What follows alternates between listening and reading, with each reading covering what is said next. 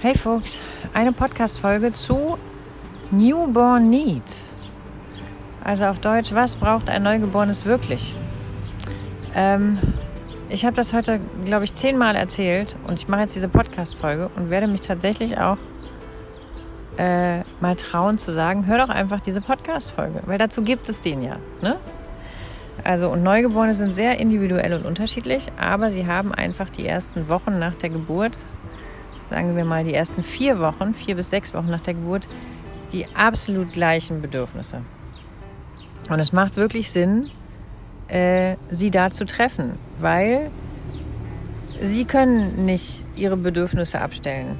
Also die kommen so pure und so ähm, ungeschützt auf diese Welt, dass die tatsächlich nicht dafür sorgen können, dass sie äh, ein bisschen tougher werden oder ein bisschen abgehärteter oder äh, was auch immer, sondern die, die, die sind darauf angewiesen, dass man sie liest, dass man, dass man sie versteht und ähm, tun ja auch ihr Möglichstes, um zu schreien dann, wenn man sie nicht versteht. Ne? Aber das kostet die halt auch wahnsinnig viel Kraft und stresst die Eltern ungemein und das habe ich glaube ich schon ein paar Mal gesagt, aber mein Hauptjob als Hebamme neben den ganzen medizinischen Dingen, die wir als Hebammen so tun, ist tatsächlich die Babys zu dolmetschen.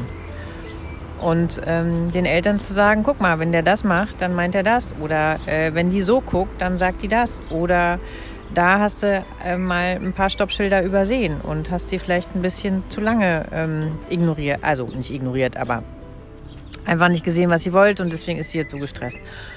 Und ein Riesenpunkt, also, und das kann man natürlich jetzt nicht alles in diesen Podcast packen, weil dazu laufen wir als Hebammen zu den Leuten im Wochenbett nach Hause, sonst bräuchte es uns ja gar nicht. Aber das ist tatsächlich ein Day-by-Day-Prozess, ne? weil diese Kinder wirklich Tag für Tag neue Bedürfnisse ähm, entwickeln und auch Entwicklungsschritte machen und sich einfach auch ihre Sprache ändert.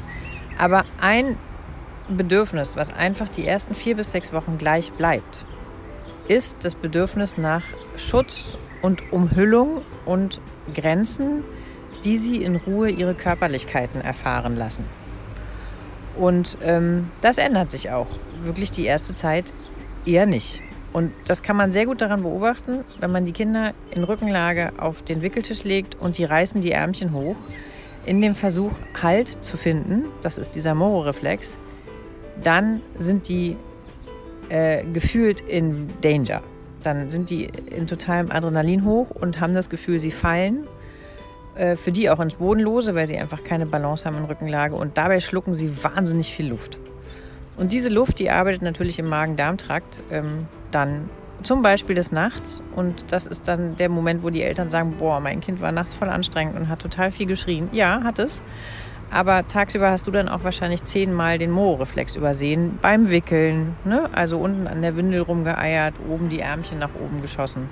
Oder ähm, im Arm von rechts nach links gebeigt, vom Wickeltisch hochgenommen, doch nicht über die Seite hochgedreht, Kind die Ärmchen hochgerissen. Vielleicht auch mal irgendwie schneller abgelegt. Also das ist überhaupt keine, kein Vorwurf, auch wenn es sich an dieser Stelle vielleicht so ein bisschen naggy anhört. Aber das liegt tatsächlich daran, dass mir die einfach leid tun, die Babys. Ne? Also mir tun auch die Eltern leid, wenn sie da mit diesem gestressten Kind unterwegs sind. Aber in erster Linie äh, habe ich natürlich noch mehr Mitgefühl für die Babys und sehe mich auch tatsächlich als deren Dolmetscher, ähm, weil die sich einfach nicht wehren können. Ja, also die, die, die versuchen ja schon, das Möglichste aus ihrer Körpersprache rauszuholen. Aber stell dir vor, du bist in einem völlig neuen Umfeld, verstehst die Sprache nicht, hast keinen Plan, was da los ist, den Körper, in dem du da steckst, kennst du irgendwie auch nicht und äh, alles ist zigmal in, intenser als für uns und ähm, du kannst dich nicht wehren. Und äh, ja, also wie gesagt, deswegen habe ich unglaubliches Mitgefühl für diese Babys und versuche halt auch mein Möglichstes zu tun in meinem täglichen Arbeitsalltag, um die zu dolmetschen. Und I cannot stress it enough, wie wichtig das ist, die Kinder in diese Umhüllung zu bringen, in ein, in ein gebärmutterähnliches Kleidungsstück. Und ich werde nie verstehen, was diese ganzen Klamotten auf dem Babymarkt sollen, wo Arme und Beine in getränkte Stoffbahnen kommen. Ne? Also hier diese Buddies und Hosen und was es da all für fancy Scheiß gibt. Das ist für das Baby der Horror. Weil, also, das kommt ja aus neun Monate, ich muss jetzt gerade mal die Autotür zumachen, hier fährt so eine Karre vorbei, ähm, neun Monate lang in der Gebärmutter, in einem, also nackt, ja, alle Gliedmaßen spürt man, dann noch umhüllt von Fruchtwasser äh, 37 Grad konstant. Und dann äh, kommt man auf die Welt und wird irgendwie, also Arme und Beine spürt man einfach nicht mehr, weil die sind in getrennten Stoffbahnen.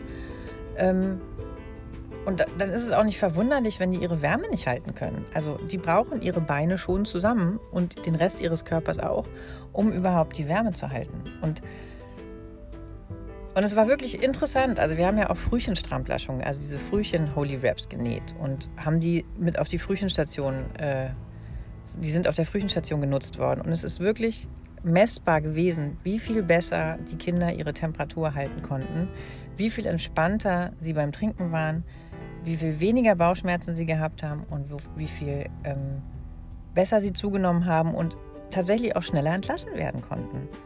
Und das könnt ihr mir nur glauben so. Ich war, also ich bin und war darauf mega stolz, weil gerade Frühchen zeigen halt ganz deutlich nochmal überzeichnet, wie das Bedürfnis eines Neugeborenen ist. Also weil die das Bedürfnis ja noch stärker haben, weil die noch weniger lange in der Gebärmutter waren. Aber auch Neugeborene, die am Termin geboren werden, haben das absolut gleiche Bedürfnis nach Umhüllung. Und ähm, ich glaube, ich halte es fast nicht mehr aus, bei den Wochenbetten ohne mein Holy Wrap zu sein. Und äh, ja, kann euch echt einfach nur empfehlen, macht euch das Leben leichter. Also nicht, weil ich jetzt finde, ich bin so ein Riesenheld, dass ich den erfunden habe. Den gibt es ja auch in abgewandelter Form, gibt es den ja auch. Ich finde nur, ich habe ihn mit Luisa wirklich krass optimiert. Ähm, wir haben jetzt sogar eine Sommer Edition gemacht, eine Sommer Edition, eine Sommer Edition aus ganz leichtem Musselin mit nur einer Stofflage. Ähm, und ich kann euch echt nur empfehlen, bestellt euch die. Die sind jetzt auch nicht so highly expensive, also mit 35 Euro, da gibt es wahrscheinlich noch wirklich viel teure Geschichten. Aber die sind halt, kosten halt auch 35 Euro, weil ich zum einen die Wertschätzung für Luisa habe und das, also da nicht weniger Geld zahlen möchte dafür, dass sie die macht. Und zum anderen möchte ich einfach Biostoffe kaufen, ähm, die auch Fairtrade sind. Und deswegen kosten die Dinge halt 35 Euro. Ähm, was ich tatsächlich jetzt nicht so die Welt finde. Also man gibt viel mehr Geld für viel mehr Scheiß aus. Und ich finde, man braucht tatsächlich für ein Neugeborenes nicht so viel. Also vielleicht ein Holy Wrap, vielleicht zum Wechseln noch äh, irgendwie eine Musselindecke oder so. Ähm, vielleicht die Silberkappen für die Brust, die sind jetzt auch nicht ganz gut. Aber ich finde, man kann einfach, da ist weniger mehr. Also da kauft man lieber etwas weniger, aber dafür nachhaltiger und auch äh, lang anwendbarer, also nicht nur nachhaltig in den Materialien, aber auch lang anwendbarer und äh, kommt wahrscheinlich immer noch mit weniger Kohle weg. Und ich bin jedes Mal krass beeindruckt, wie viel absolut nutzlosen Kram in diesen Wickelkommoden ist. Es ist beeindruckend. Also ich gehe geh ja auch schon immer in der Schwangerschaft zu den Leuten. Äh, aber auch da kann man schon fast nicht mehr vermeiden, weil dann ist von allen möglichen Seiten irgendwie was gekauft worden, geschenkt worden und ähm, ja, genau, kriegt man niemals angezogen. Also ich als Hebamme mit 23 Jahren Berufserfahrung brauche nichts anderes im Wochenbett als den Holy Wrap. Vielleicht einen zum Wechseln und das konstant in den ersten drei, vier Lebenswochen. Interessant ist tatsächlich, dass wenn man das konstant macht, also entweder hat man das Kind nackt bei sich und packt eine Decke oben drüber oder wenn man es weglegt oder wenn man es stillt und danach weglegen will, packt man es in diesen Holy Wrap. Wenn man das wirklich konstant macht in den ersten vier bis sechs Lebenswochen, ist der Mo-Reflex so deutlich reduziert und die Kinder schlafen so gut alleine und sind einfach sehr, sehr safe in ihrem Körper, super ausbalanciert, Bauchlage äh, funktioniert großartig, die können sich gut hochstützen. Also motorisch auch eine großartige Entwicklung. Und wenn wir schon dabei sind und selber jetzt eine Runde zu loben, äh, mache ich euch gleich weiter mit dieser Holy Mat. Ähm, also da ist es auch so, Physiotherapeuten haben im Moment super viel Stress damit, vor allem die, die für Babys sind, diese ganzen Kopfverformungen wieder äh, in den Griff zu kriegen. Und ich sehe echt so viel Kleinstkinder mit Helm. Das ist völlig absurd, weil nämlich diese Bauchlage, die so ein bisschen verteufelt worden ist, ähm, weil man ja sagt, okay, Kinder nicht in Bauchlage alleine schlafen lassen, was auch total Sinn macht. Ähm, aber das führt dazu, dass die Eltern ihre Kinder gar nicht mehr in Bauchlage packen. Was wiederum dazu führt, dass die entweder nur auf der einen Seite oder nur auf der anderen Seite liegen oder in Rückenlage sich den Kopf platt liegen und einfach einen verformten Kopf haben.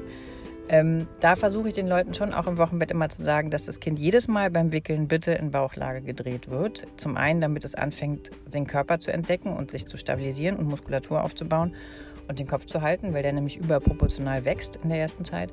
Und zum anderen, um die Verdauung einfach zu fördern. Bauchlage ist einfach eine wichtige, eine wichtige Position, aus der sich alle weiteren Abläufe ergeben. Ähm, aber, und auch wenn, also, aber wenn das Kind halt alleine schläft, ne, und man selber auch schläft, dann ist, soll das in Rückenlage gepackt werden. Und was jetzt vielleicht auch noch nicht alle wissen, ist, dass wir in diese Holy Mat Matratzen haben wir ein Memory Foam, also ein, ein Erinnerungsschaumkissen reingebaut, was tatsächlich dafür sorgt, äh, dass sich der Kopf auch in Rückenlage nicht verformen kann, weil der so abgepolstert ist. Und ähm, also es ist nicht nur eine Matratze mit einem speziellen Schaumstoff und einem Memory Foam, also und diesem Kopfformungskissen und auch noch diesen Herztönen und sie sieht auch noch super fancy aus und dafür ist sie echt pretty cheap, finde ich. Also so mit zwischen 121 und 135 Glocken ist man dabei und also ja, ich finde sie gut, wirklich. Ich kann sie euch echt nur empfehlen. Ja, das war eine kleine Folge zu Baby Needs und ähm, ich freue mich auf Bestellungen im Shop, ne? Würde ich sagen.